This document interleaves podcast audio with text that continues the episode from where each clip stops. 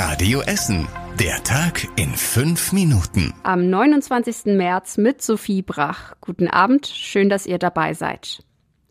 Schon mehr als 3600 Geflüchtete aus der Ukraine sind bei uns in Essen mittlerweile angekommen. Die Stadt muss immer kreativer werden, um auch alle Menschen unterzubringen. Dafür hat sie schon Handball-Leistungszentren, Krankenhäuser und Kloster genutzt. Jetzt hat die Stadt angefangen, Mietwohnungen an Flüchtlinge aus der Ukraine zu vergeben. Privat hat die Stadt schon über 1000 Wohnungen angeboten bekommen, um Flüchtlinge unterzubringen. Jetzt werden die ersten in einer Art Matching-Verfahren vergeben. Dabei guckt die Stadt ganz individuell, welche Wohnung mit welcher Ausstattung und Lage für welche Flüchtlinge aus der Ukraine passt. In der Regel sind es Frauen, viele mit Kindern. Wenn ihr noch Wohnungen zur Verfügung stellen wollt, findet ihr einen Kontakt auf radioessen.de. Einzelne Gästezimmer vermittelt die Stadt allerdings nicht. Und auch die Kleinen dürfen nicht auf der Strecke bleiben. Mehr als 1300 ukrainische Kinder sind schon bei uns in der Stadt angekommen. Und davon sind viele Schulkinder. Damit sie die Möglichkeit haben, auch bei uns in die Schule zu gehen, werden jetzt die ersten Flüchtlingskinder aus der Ukraine besonders vorbereitet. Am Robert Schumann Berufskolleg im Südviertel ist der erste Vorbereitungskurs schon gestartet. Und zwar für die Jugendlichen, die sich schon für ein mögliches Abitur bereit machen. Der Kurs dauert vier Wochen. Danach sollen die 20 Jugendlichen in einer internationalen Förderklasse an der Berufsschule weiter unterrichtet werden. Einen ähnlichen Kurs gibt es am Berufskolleg Essen West in Frohnhausen. Die ersten Schulvorbereitungskurse für die jüngeren Kinder aus der Ukraine sollen Anfang April starten und gehen dann bis zu den Sommerferien. Der Ukraine-Krieg lässt also auch unsere Stadt nicht unberührt und das in fast allen Lebensbereichen. Sogar die Essener Tafel im Südostviertel spürt die Folgen des Krieges. Allein die Spritkosten seien um 500 Euro im Monat gestiegen, sagt der Essener Tafelchef Jörg Sator. Auch die Heizkosten würden steigen und weniger Lebensmittel gespendet. Das alles sei scheiße, sagt Sator wörtlich. Allerdings gelte das aktuell für alle anderen, egal ob mittelständische Unternehmer, Taxifahrer oder Privatpersonen. Deshalb wolle er weder jammern noch um Hilfe bitten. Andere Tafeln in Deutschland sehen das anders. Sie fordern zum Teil Unterstützung vom Staat, damit sie ihre Kunden weiter versorgen können.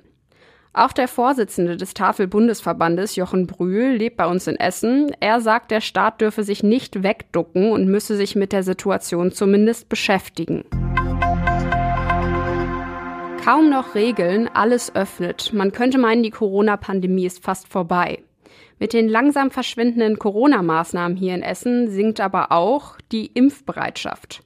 Das Interesse an den Corona-Impfungen hat zuletzt deutlich nachgelassen. Vor allem die Zahl der Erstimpfungen steigt aktuell kaum noch an.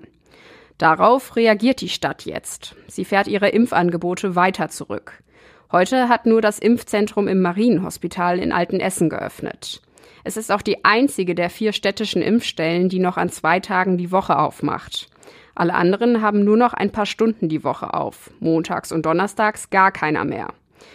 Die genauen Öffnungszeiten und alle Möglichkeiten, sich noch gegen Corona impfen zu lassen, findet ihr weiterhin auf radioessen.de.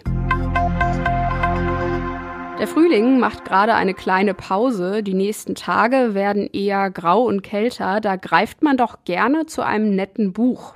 Und das muss man sich nicht mal kaufen, denn hier in Essen gibt es jede Menge Bücherschränke. Der neueste wurde heute Nachmittag eröffnet und zwar in Bocholt. Der Schrank steht am Butzweg 4 und ist einer von fünf neuen Bücherschränken, die der Allbau in den kommenden Tagen in Betrieb nimmt. Sie funktionieren als eine Art Tauschportal für Bücher. Wer eins lesen möchte, nimmt sich einfach eins raus und stellt eigene, schon gelesene Bücher im Idealfall selbst in den Schrank. So sollen die Bücherschränke dabei helfen, dass insgesamt wieder mehr gelesen wird. Und zum Schluss der Blick aufs Wetter. Wie gesagt, es sieht eher nach Couchwetter aus. Heute Nacht bleibt es bewölkt und es kann auch einzelne Schauer geben. Die Temperaturen gehen auf bis zu 5 Grad runter.